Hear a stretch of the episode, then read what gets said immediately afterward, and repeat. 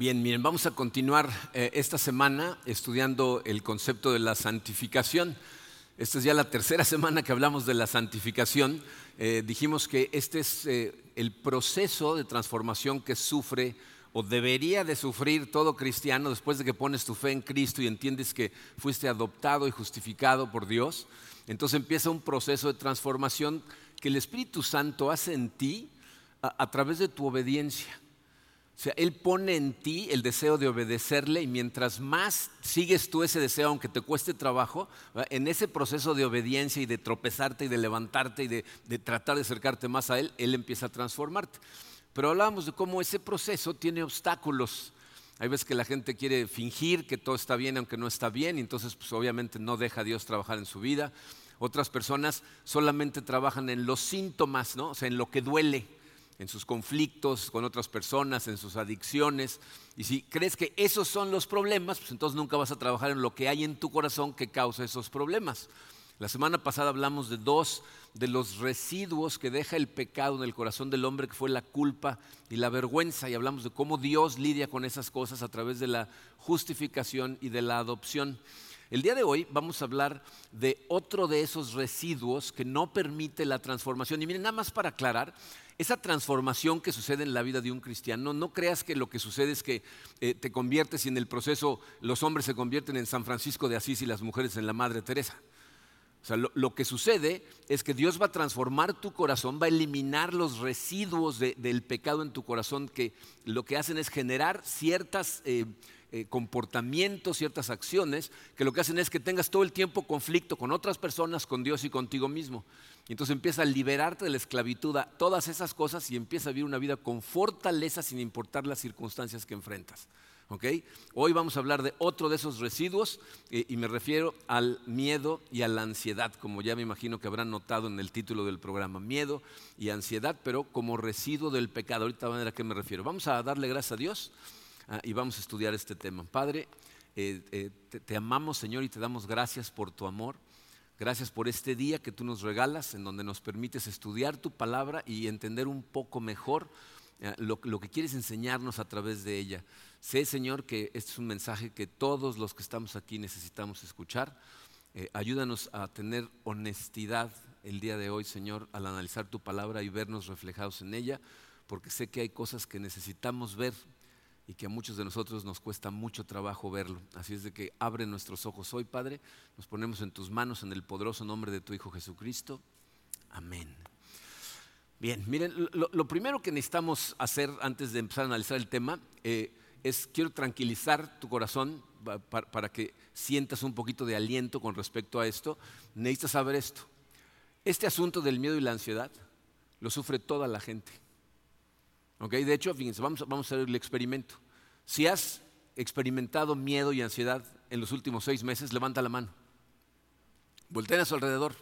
Es casi unánime. Los que no levantaron la mano es porque les dio miedo. Lo, cual demuestra que todos experimentamos miedo y ansiedad. Eh, no eres el único, es algo general, pero eso no significa que está bien. O sea, e, e, este miedo en particular, porque hay miedos sanos, hay miedos que Dios puso en ti para, para evitar peligro.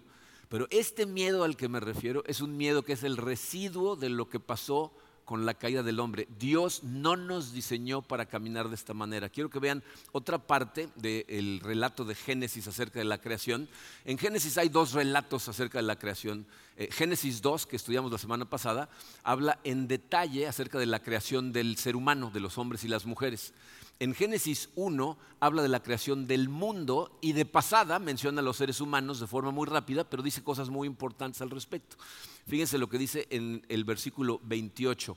Después de crearlos a su imagen, dice, hombre y mujer los creó a su imagen, dice, y los bendijo con estas palabras, sean fructíferos y multiplíquense, llenen la tierra y sométanla dominen a los peces del mar y a las aves del cielo y a todos los reptiles que se arrastran por el suelo.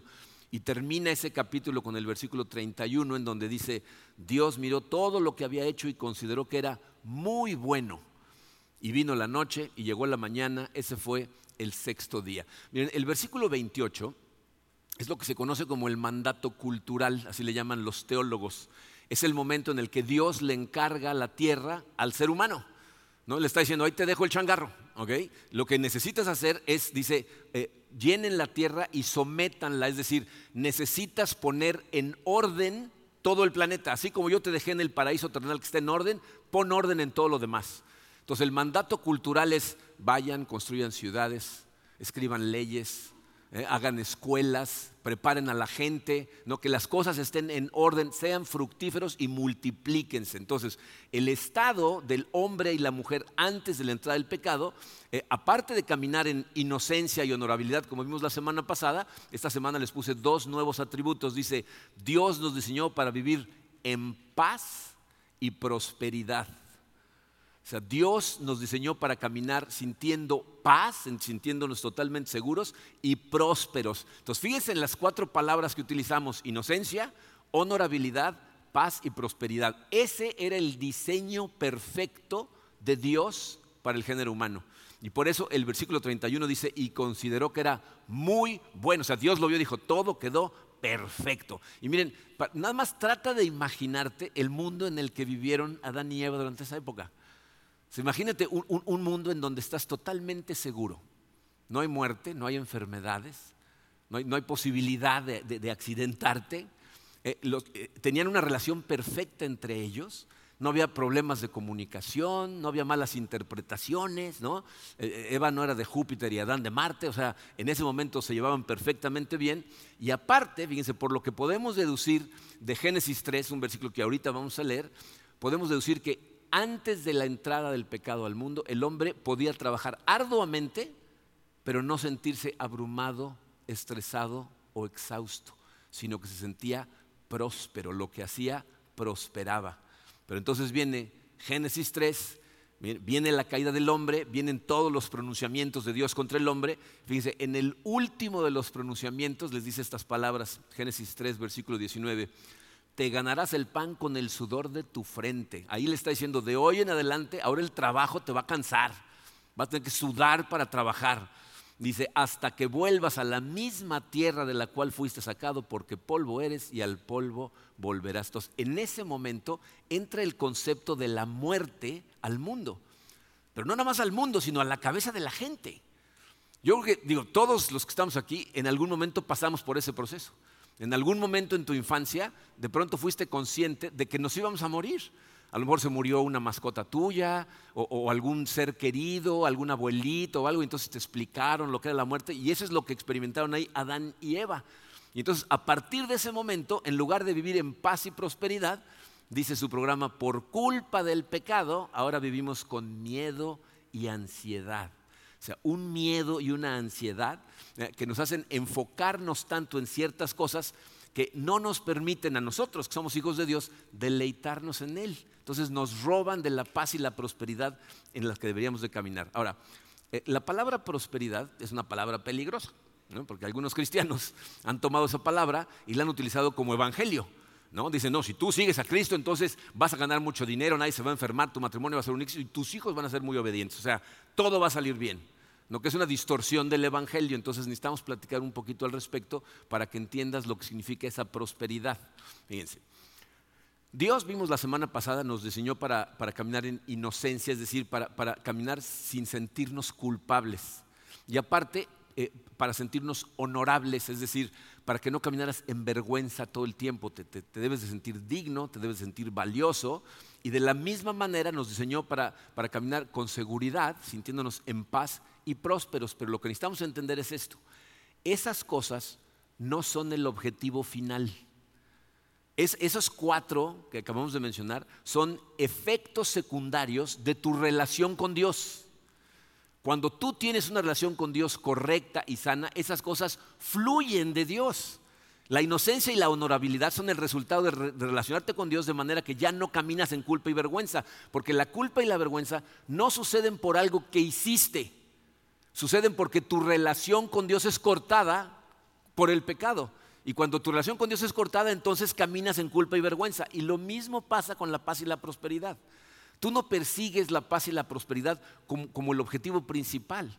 Lo que, lo que estás persiguiendo es que tu relación con Dios sea redimida, sea restaurada y entonces de Él fluyen paz y prosperidad. Dios es nuestra paz, Él es nuestra inocencia. O sea, tú no eres inocente porque ahora te portas bien. Eres inocente porque Jesucristo te imputó su inocencia y ahora eres inocente. También nuestra honorabilidad. O sea, somos dignos porque somos hijos de Dios. Entonces, ¿qué significa ser próspero? Significa estar bien en tu relación con Dios de manera que lo que Él te pide que hagas prospera. ¿Ok? Ah, fíjense, eh, eh, el, problema con la prosperidad, fui, a buscar al diccionario definición de prosperidad. ¿Y saben qué dice el diccionario? Estado o desarrollo satisfactorio o favorable. es un estado de satisfacción. Eso es prosperidad. Nosotros le hemos añadido asteriscos en donde dicen, eh, en, particular en lo económico.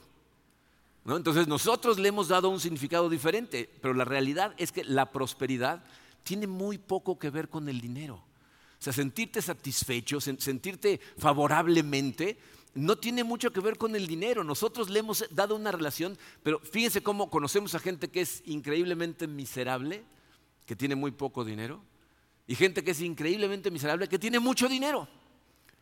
el problema es que el mundo le llama a la gente con dinero prósperos. No, es una persona muy próspera, tiene mucho dinero.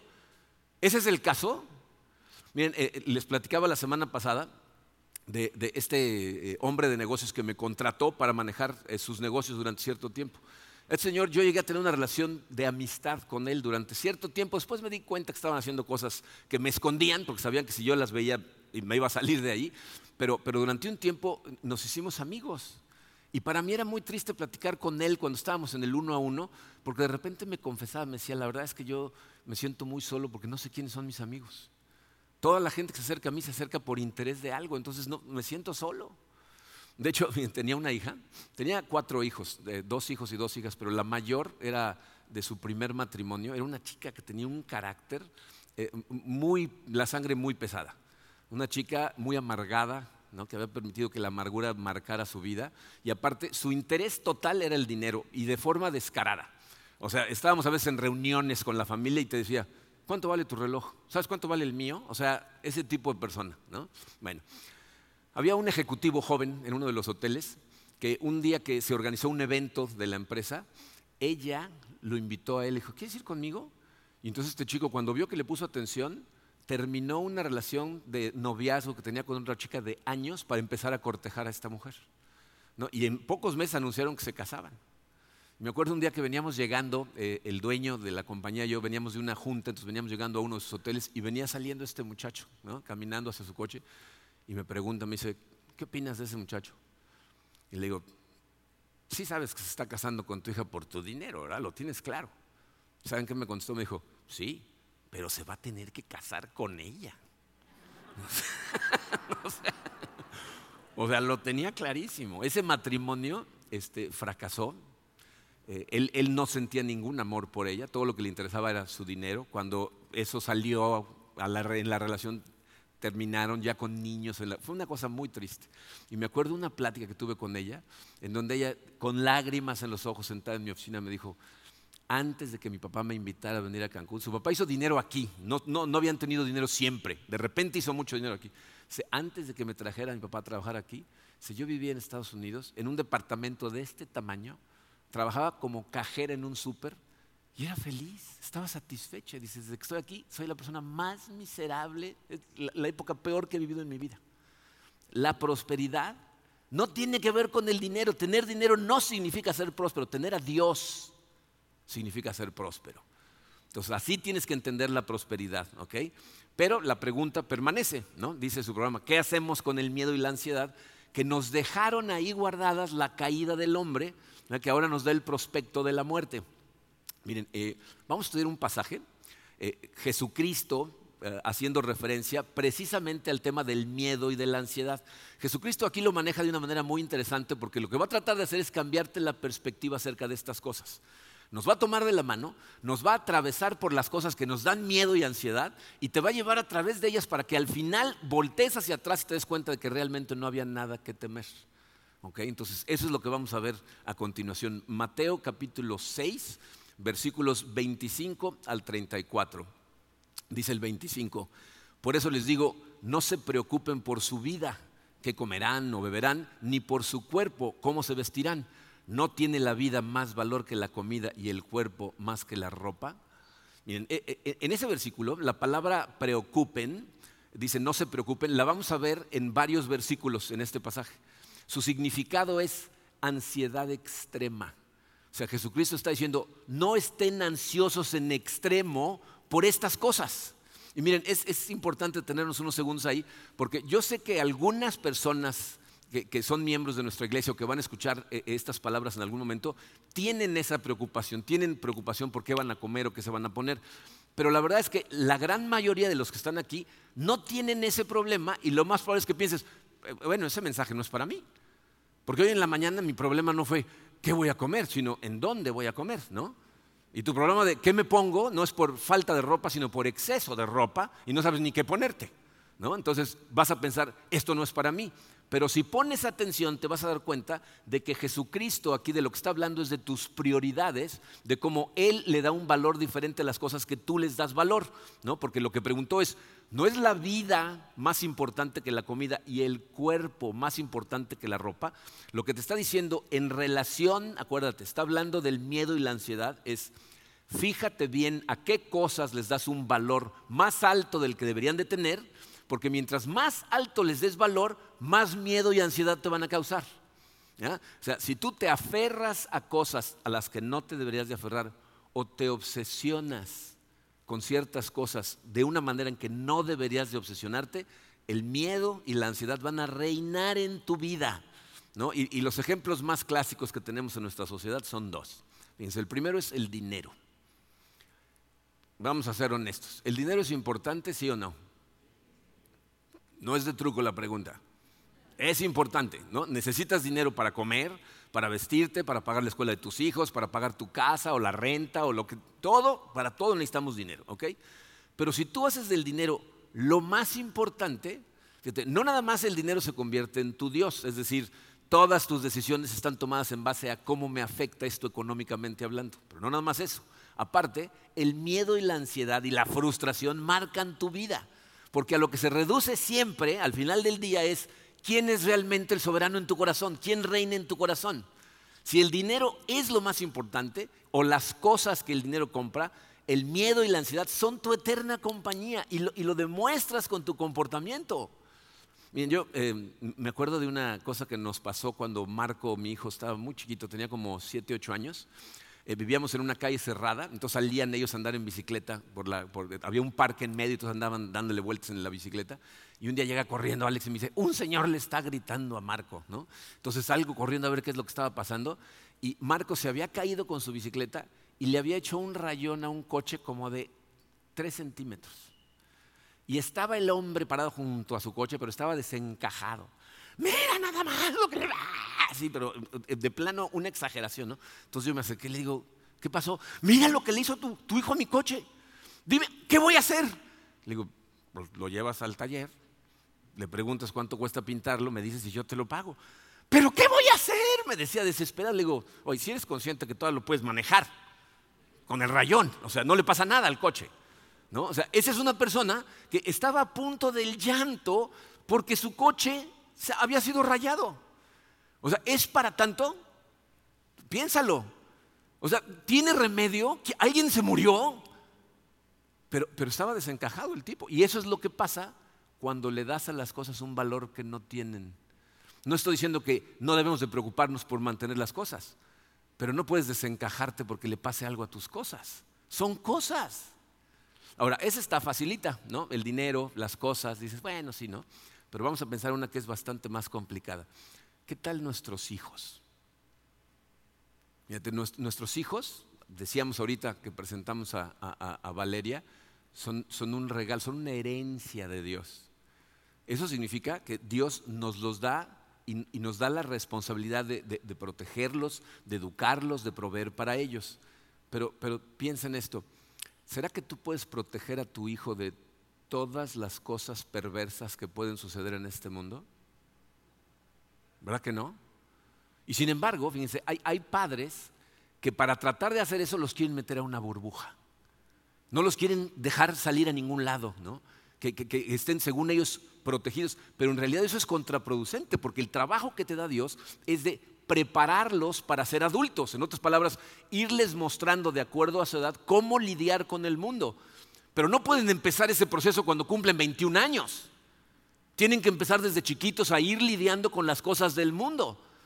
Si no, es contraproducente. Miren, en la calle en la que yo crecí cuando éramos niños, vivíamos en, el Estado de México, todos los niños de la cuadra, que éramos un montón, salíamos a jugar desde que teníamos como seis años, estábamos todos en la calle. Se podía en aquel entonces, ¿no? Había una casa, dos casas de nosotros, había una casa en donde vivían eh, una familia que tenían un hijo y tres hijas y no los dejaban salir nunca. Nosotros sabíamos que existían porque los veíamos salir casi así escondidas al coche, se iban y regresaban y nunca salían a la calle. Cuando el niño cumplió como 13 o 14 años, lo dejaron salir a jugar y el día que salió lo atropellaron. No, le pasó nada, real, o sea, un coche le dio un empujón. Pero el niño lo vio como diciendo que estos vehículos no se detienen solos. O sea, no tenía idea, ¿no?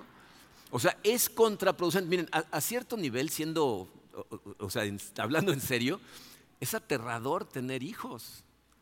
Porque sabes todo lo que puede sucederles en el mundo, pero si los metes en una burbuja, fíjate, tu miedo lo que va a hacer es, te va a robar la posibilidad de disfrutarlos, de que ellos realmente disfruten, los vas a frustrar y no los vas a preparar correctamente. Entonces Jesucristo nos está hablando de estas cosas, de las obsesiones, de valorar cosas que no deberíamos de valorar. Y, luego nos va a poner un ejemplo que es muy importante que le pongamos atención. Fíjense, en el versículo 26 dice, fíjense en las aves del cielo, no siembran, ni cosechan, ni almacenan en graneros. Sin embargo, el Padre Celestial las alimenta. ¿No valen ustedes mucho más que ellas? este ejemplo es muy importante porque muchas veces la gente oye estos pasajes y dice, ah, entonces Dios tiene todo bajo control, entonces yo me puedo sentar a descansar, ¿no? O sea, si Él va a cuidar a mis hijos, pues que jueguen en la Luis Donaldo Colosio, no pasa nada, ¿no? Si Él va a proveer para mi familia, pues yo me siento aquí, me puedo echar el maratón de Netflix, ¿no? Y al rato el arcángel San Gabriel va a bajar con una chamba para mí. Pero eso no es lo que está diciendo Jesucristo. Dice, observa las aves. Si tú observas las aves, ¿sabes qué vas a notar? no son flojas. Las aves están trabajando todo el tiempo. Todo el tiempo están buscando comida, están haciendo nidos. Hay, aves que guardan comida para los meses fríos. O sea, todo el tiempo están trabajando, lo cual significa que Dios no espera que estés sentado esperando a que Él resuelva todos tus problemas. Lo que espera es que confíes en Él, que mientras tú diligentemente estás tratando de proveer para los tuyos, Él va a abrir puertas, ponerte oportunidades, guiarte por el camino correcto. Eso es lo que va a hacer. Y dice Jesucristo, si Dios cuida de esas aves que tienen un valor infinitamente menor a ti, ¿no, no irá a cuidar de ti? Miren, de, la manera en que estas cosas es más fácil verlas o, comprenderlas, esto es lo que utilizaba yo como ejemplo cuando, cuando se lo enseñaba a gente sin, sin, decirles que era de la Biblia cuando era consultor, cuando venía de la Biblia. Imagínate que dibujas un círculo y dentro de ese círculo pones todas las cosas que te preocupan en la vida. Todo lo que te preocupe, mételo en ese círculo y ese círculo se llama tu círculo de preocupación. ¿Ok? Ponnos nuestro círculo de preocupación. Ahí está todo lo que te preocupa. ¿Ok? Ahora, fíjate, de todo lo que te preocupa, vas a hacer un círculo un poco más pequeño en el centro de todo lo que te preocupa que está bajo tu control. Y lo vas a meter en ese círculo y ese se va a llamar tu círculo de control. ¿Ok? Entonces, en la parte de afuera están las cosas que te preocupan, pero que están fuera de tu control. ¿Ok? ¿Qué te preocupa que está fuera de tu control? Piensa en todo lo que te preocupa. ¿Qué va a pasar con las vacunas? ¿Va a terminar la pandemia? ¿Se va a reanimar la economía? ¿Algún día nos vamos a poder quitar las cubrebocas estos? ¿Cómo van a responder los gobiernos del mundo? ¿Alguien va a hacer algo acerca de Ucrania? ¿Con qué nos van a salir los gobiernos? O sea, todo eso te preocupa y está totalmente fuera de tu control. Pero también hay cosas que están fuera de tu control que te preocupan, que están muy cerquita. ¿no? Por ejemplo, ¿cómo, ¿cómo, va a responder mi pareja? ¿Qué les va a pasar a mis hijos? ¿no? ¿Cómo me va a tratar mi jefe? ¿Voy a poder encontrar trabajo? ¿Voy a seguir teniendo trabajo? O sea, todas esas cosas te preocupan y muchas de ellas están fuera de tu control. ¿ok? Ahora piensa qué está dentro de tu control. ¿Qué hay en tu centro de control? ¿Qué hay ahí? Tú cómo trabajas, cómo tratas a la gente, cómo amas a tu pareja, cómo educas a tus hijos, qué tan honesto, responsable, íntegro. Todo eso está en tu círculo de control, ¿estás de acuerdo? Fíjate, lo interesante de esto es, mientras más tiempo pasas en tu círculo de preocupación, cada vez controlas menos en tu vida. tu círculo de control de hecho empieza a decrecer porque estás perdiendo tanto tiempo en cosas que no puedes controlar que no atiendes las que sí podrías controlar. Y mientras más tiempo pasas enfocado en las cosas que sí puedes controlar, tu círculo de control empieza a crecer, cada vez tienes más control sobre las cosas que Dios te dio para controlar. Entonces, la manera en que esto funciona es esta. Dios te va a ser responsable de lo que hay en tu círculo de control. De eso tú eres el responsable. Lo que está fuera, eso le toca a Él. Entonces lo que espera es que confíes en Él con las cosas que no puedes controlar. Que lo que está dentro de tu control, que trabajes duro, que seas un buen administrador, que estés vivificando cosas y mortificando cosas, ese es tu trabajo. Pero que confíes en Él, en que lo demás lo tiene Él. De eso se encarga Él. ¿Ok? Ahora, sigue este pasaje. Eh, miren, este pasaje en su conjunto es muy interesante. Vamos a ver la relación y van a ver de lo que está hablando Jesucristo. Dice el versículo, a partir del 27, dice, ¿quién de ustedes, por mucho que se preocupe, puede añadir una sola hora al curso de su vida? ¿Y por qué se preocupan por la ropa?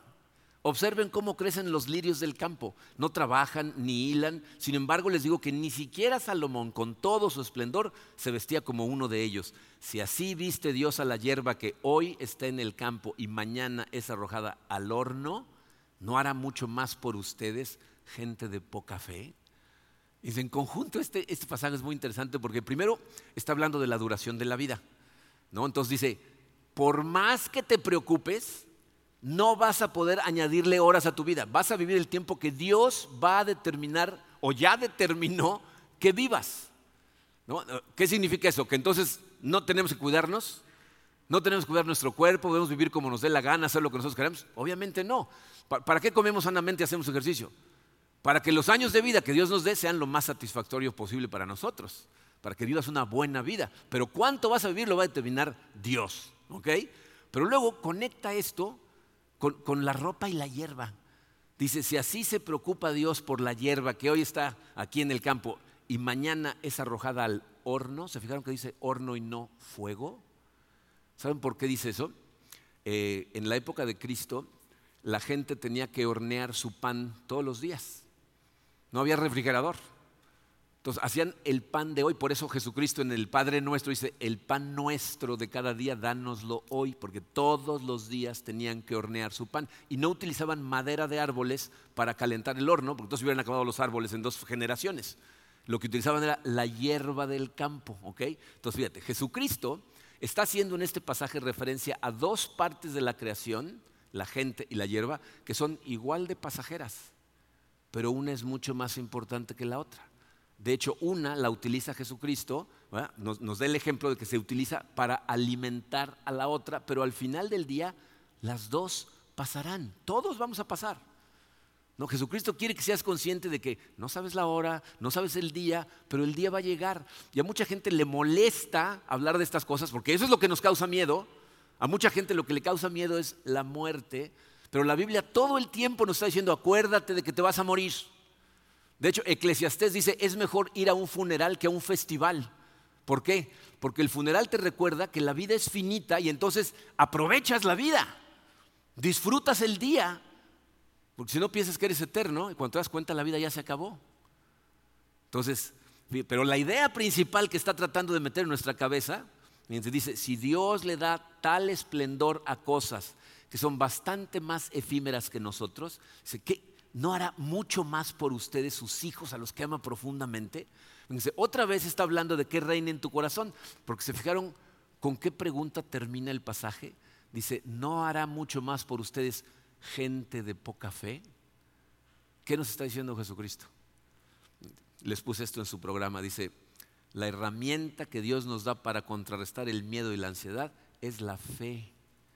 Regresamos a lo que hemos estado viendo en esta serie es cuando tú pones tu fe en Jesucristo, cuando entiendes lo que eh, significa que te adoptó, que te justificó, que ahora te ve como un hijo y te ama.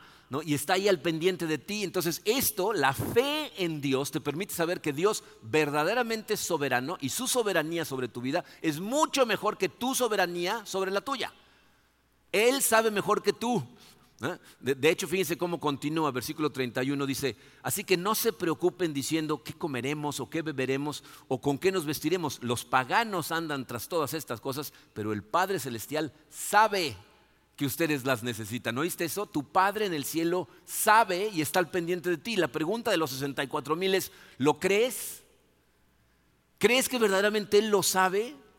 Al grado que puedes confiar en Él. Miren, e, esto de lo que les estoy hablando en este momento no es un tema del que les hablo sin conocimiento de causa. ¿no? Al igual que muchos de los que estamos aquí, mi familia tuvimos momentos en donde no sabíamos de dónde iba a venir la siguiente comida. Problemas económicos serios. Vimos a nuestros hijos en, situaciones de alto riesgo, algunos de ellos cirugías complicadas, en donde dejarlos ir y saber que los van a anestesiar al 100% te, te pone de nervios. Entonces, sé, porque lo he experimentado en carne propia, que lo que nos está pidiendo Dios que hagamos, es decir, confiar en Él en medio de todas las situaciones que vivimos, no es nada fácil.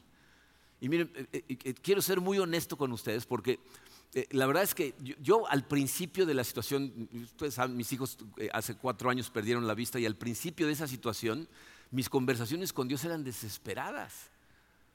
Porque llegó un momento en que mi oración para Dios era decirle, ayúdame a confiar en ti. Ayúdame a creer que realmente vas a hacer algo al respecto. Y les puedo decir con toda tranquilidad que de las bendiciones más grandes que se han desprendido de esta situación que vimos con nuestros hijos fue el momento en que Dios me abrió los ojos al hecho de que tener control de la situación para mí era una ilusión. Yo pensaba que tenía control, que estaba haciendo las cosas, preparándoles el camino. Mis hijos, te pueden decir cualquiera de mis hijos, puedes platicar con Katrina o con mi esposa Karina, yo siempre pensé que podía resolver los problemas de todos mis hijos. Todo me hablaba, ¿qué pasó? Ah, ahí voy para allá. O sea, según yo, yo podía resolver todo. Y me acuerdo, miren, la, liberación, la noche en que mi oración, había yo llegado al final de, lo que podía hacer, le dije, Señor, no puedo hacer nada. No hay nada que yo pueda hacer por, por ayudarles. Te los voy a dejar a ti. Y me dijo, siempre han estado en mis manos, Marquito. O sea, tú pensabas que los tenías tú, pero el que siempre los ha tenido soy yo. Y eso es lo que te dice a ti. Yo tengo la situación bajo control. Yo sé, dice, tu Padre en el cielo sabe lo que necesitas. De hecho, lo sabe mejor que tú.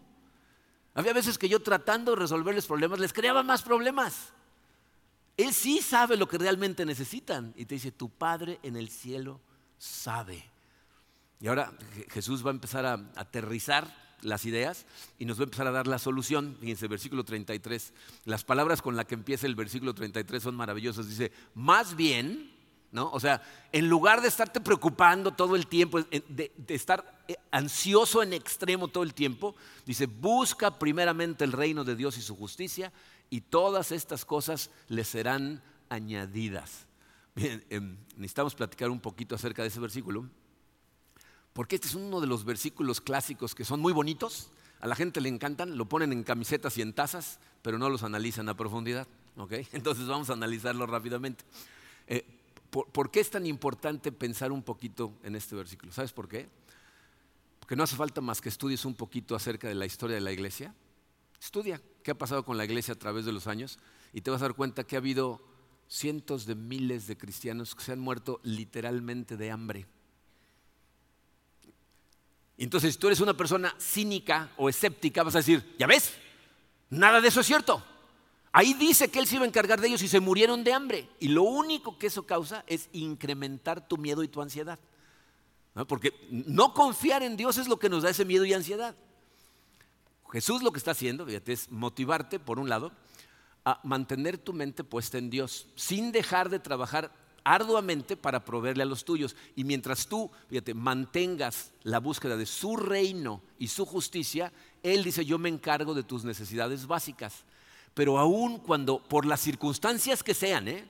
porque la gente que se ha muerto de hambre como cristianos, hay algunos de ellos que se han muerto de hambre porque el gobierno del lugar en donde vivían los ha matado de hambre a propósito, como, una, eh, eh, como un arma. Y ha habido otras situaciones en donde la gente vive en, países donde de repente hay una sequía y no hay comida en ningún lado y la gente se muere de hambre. Y, lo que está diciendo es, aunque la gente de Dios sufra en este mundo, nuestra esperanza debería de seguir estando en Él. Tu esperanza no puede estar en este mundo, no puedes creer que las soluciones de Dios son específicamente para este mundo, sino para la eternidad. Todas las cosas que hoy te dan miedo, piensan, se van a ver como una tontería después de que hayas pasado cien mil años en la presencia del Señor. O, ponlo en otro contexto. Fíjate, ¿cuántos de ustedes que somos adultos que estamos en esta sala no tuvieron un día en su infancia en donde tenían pánico de algo que estaba a punto de pasar? Reprobé seis materias y le tengo que llevar la boleta a mi papá. Eh, eh, el director de la escuela otra vez quiere hablar con mi mamá. Me cacharon robándome un sobre con dinero de escuela y le van a decir a mi papá. O sea, no sé qué cosas te pasaron a mí. A mí esas tres me pasaron. Y tenía yo pánico de que le iba a tener que ir a decir a mis papás, ¿no? ¿Tuviste una situación así algún día? A lo mejor no esas, ¿no? Pero algunas similares. ¿Cómo se ven hoy? ¿Te quitan el sueño? ¿Sigues preocupado? ¿Verdad que las ves como una tontería? Eso es exactamente lo que está tratando de decir Jesucristo. O sea, necesitas darte cuenta que esas cosas no son tan importantes. Ahora, esto no elimina el peso de las que estás enfrentando hoy, ¿verdad? Pero lo que debe hacer es ponerlas en perspectiva. Porque te da la esperanza de creer que si buscamos su reino y su justicia, las cosas verdaderamente importantes nos serán añadidas. Y nos dijo qué? Nos dijo tu cuerpo, tu vida, tu vida real, tu cuerpo real. Cuando tú pones tu fe en Jesucristo, Dios es suficiente, aunque hoy te mueras de hambre. Dios es suficiente. Es todo lo que necesitas. Muchas veces, de hecho, fíjate, el miedo y la ansiedad causan en ti lo que causó en Karina y en mí. Te empujan a buscar más de Él hasta que te libera. Me encanta cómo termina el pasaje. El versículo 34 dice, por lo tanto, no se angustien por el mañana, el cual tendrá sus propios afanes. Cada día tiene ya sus problemas. Jesucristo está diciéndote dos cosas ahí. Una, si todo tu enfoque por miedo y ansiedad es en el futuro, jamás vas a disfrutar de las bendiciones que Dios te da hoy, nunca. Todo el tiempo vas a estar tronándote los dedos pensando en el futuro. Y entonces no ves lo que tienes frente a tus narices. O sea, piensa en nuestra situación. Mis, mis dos hijos, aparte de no tener vista, están perfectamente sanos, son gente inteligente y capaces, los dos. Mis hijas están felizmente casadas, están sanas. Tengo una nieta que es brillante y amada por sus papás. Ah, trabajo con gente, el, equipo de trabajo de esta iglesia, ah, nos encanta venir a trabajar juntos. Tenemos una relación maravillosa. Mis jefes, Mark y Laura Schuch, son de mis mejores amigos en el mundo. Ah, mi trabajo, fíjense, yo puedo hacer algo que me apasiona hacer, estudiar y enseñar la Biblia, y aparte me pagan. ¿Podría yo disfrutar de cualquiera de esas cosas y todo el tiempo estoy pensando en qué va a pasar en el futuro? ¿Qué va a pasar el año que entra? ¿Y qué tal si... Dejas de disfrutar la vida. Y me encanta porque termina diciendo, cada día tiene ya sus problemas. ¿Sabes qué está diciendo Jesucristo? Te doy permiso para preocuparte por hoy. Dice, no te preocupes por mañana, ocúpate de hoy. ¿Cómo lidiamos con los miedos y angustias que tenemos hoy? Si están bajo nuestro control, hacemos algo al respecto. Y si no están, ¿qué hacemos? Se los damos al Señor todos los días. Miren, antes de terminar necesitamos hacer énfasis en una verdad que necesitas escuchar. A lo mejor no te va a gustar, pero necesitas escucharla. ¿Sabes por qué tienes miedo y ansiedad? O sea, piensa, si tú tienes miedo y ansiedad hacia cosas que a lo mejor van a pasar, ¿sabes de dónde viene ese miedo? No confías en que Dios es bueno. No confías en Él. A lo mejor crees en Dios. Crees que es todopoderoso. Crees que todo lo sabe, pero no estás seguro de que va a actuar en tu favor. O sea, no crees que sea bueno contigo. Hasta que no seas honesto contigo y con Él y reconozcas que tienes eso en tu corazón, jamás te vas a librar del miedo y de la ansiedad. Porque estás pretendiendo que le crees y te estás muriendo de miedo. Si tienes la duda, ¿ah? Y si tienes miedo, créeme, ahí está la duda, tienes que reconocerlo y tienes que ir a Él con fe y decir, Señor, ayúdame con mi fe. no, sé por qué no tengo fe, pero ayúdame con mi fe. Y claro, eso va a abrir otra lata de gusanos, porque entonces te vas a preguntar, ¿y por qué no confío en Dios? Y, y si le rascas, vas a entender por qué. A lo mejor pasó algo en tu vida, en el pasado, que tú crees que si Dios realmente fuera bueno no te debe haber sucedido y no has lidiado con eso. A lo mejor hiciste algo en el pasado que te tiene tan avergonzado y no se lo has confesado a nadie. Y eso te tiene anclado a la vergüenza que no te permite ir a lidiar con eso, con Dios. A lo mejor has visto cosas terribles y dices, no, si Dios realmente fuera bueno, estas cosas no deberían de pasar. Y no has lidiado con eso, pero hasta que no seas honesto y le rasques y encuentres qué hay ahí guardado en tu corazón que no te permite confiar en Él, no te vas a liberar del miedo y de la ansiedad. Porque el miedo y la ansiedad son el producto de no tener totalmente tu confianza en Dios y de saber, Él realmente tiene las cosas bajo control. ¿Ah? La liberación viene cuando tienes fe en sus promesas. Necesitas encontrar las promesas de Dios a las que aferrarte en los momentos oscuros en los que de repente te gana el miedo y la ansiedad por el futuro. ¿eh? Acuérdate, hay miedos sanos. Que no te quieras acercar a un precipicio es un miedo sano. Pero estar todo el tiempo mordiendo las uñas por lo que a lo mejor pasa el año que entra, es una pérdida de tiempo. Entonces, aférrate a sus promesas. Fíjate, una de las más maravillosas se encuentra en medio del libro de lamentaciones. Yo sé que el libro de lamentaciones no es el favorito de nadie. Si lo conoces, sabes por qué. Pero tiene unas joyas en medio. Fíjense, en Lamentaciones capítulo 3, versículos 22 al 24. El gran amor del Señor nunca se acaba y su compasión jamás se agota. Su compasión por ti, su amor por ti no se va a terminar nunca, es, interminable. Cada mañana se renuevan sus bondades. Todos los días, cada mañana se renuevan sus bondades. ¿no? Lidia hoy con lo que tienes hoy, mañana te va a dar para mañana. Dice, muy grande es su fidelidad, por tanto digo, el Señor es todo lo que tengo. ¿Escucharon esa frase? No sé qué tanto tienes en tu vida. La realidad es que todo lo que tienes verdaderamente es al Señor, porque todo lo demás es de mentiritas. Todo lo demás, todo lo que tengo es al Señor. En Él esperaré. Lo que necesitas hacer es que te caiga el 20. Yo, eh, sé que hay mucha gente que le da miedo el concepto de la muerte. Algunas personas me han dicho, a mí no me da miedo la muerte, me da miedo morirme. ¿no? O sea, me, pone de nervios cómo me voy a morir, pero no la muerte. Eh, muchas personas lo que les da miedo es a quién van a dejar atrás y en qué situación las van a dejar, ¿no? A esas personas. Pero aún eso, yo estoy convencido de que Dios ve la muerte de una manera muy diferente a como la vemos nosotros. Y cuando entiendes cómo la ve Dios, tu perspectiva acerca de la muerte empieza a cambiar. Piensa en Pablo. Pablo decía, ¿cómo quisiera ya estar allá?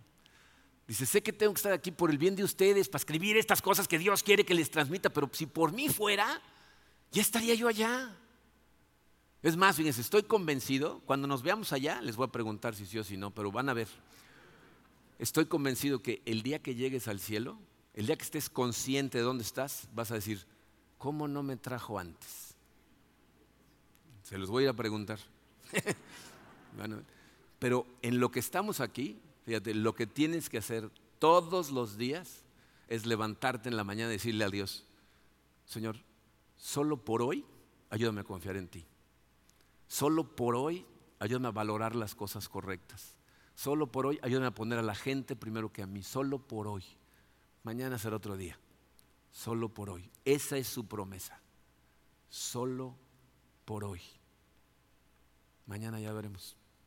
Mañana trae sus propios problemas enfócate en hoy, confía en Dios hoy y te va a liberar de ese residuo espantoso que es el miedo y la ansiedad por el mañana. Vamos a orar. Ah, Padre, eh, te damos gracias, Señor, por, tu palabra, por la, la, profundidad de las enseñanzas de nuestro Señor Jesucristo, que tenía muy claro que nosotros, los seres humanos, vivimos en una condición eh, muy complicada porque estamos confinados a este mundo físico en donde probamos, vemos, tocamos, olemos y pensamos que estas son las cosas reales. Y nos cuesta mucho trabajo darnos cuenta, Señor, de que todo esto va a pasar y lo realmente importante es lo que viene después. Ayúdanos, Señor, a ver la vida a través de esa lente en todo momento. Y entonces que eso incremente nuestro amor para transmitirle a nuestros hijos, a nuestros amigos, a nuestros seres queridos la importancia de tomarse de tu mano, de aprender a ver la vida a través de tu palabra y no de la sabiduría que el mundo nos transmite. Ayúdanos, Señor, a confiar en ti. Te pedimos, Padre, ayúdanos con nuestra falta de fe. Ayúdanos a creer que tú verdaderamente nos amas como dices amarnos, te preocupas por nosotros como dices preocuparte y sabes mejor que nosotros lo que es mejor para nosotros. Danos, Señor, la humildad de simplemente aceptar tu voluntad, que es perfecta en nuestra vida, y transfórmanos, Padre, para que en ese proceso podamos glorificarte con ella. Nos ponemos en tus manos, Señor, en el poderoso nombre de tu Hijo Jesucristo.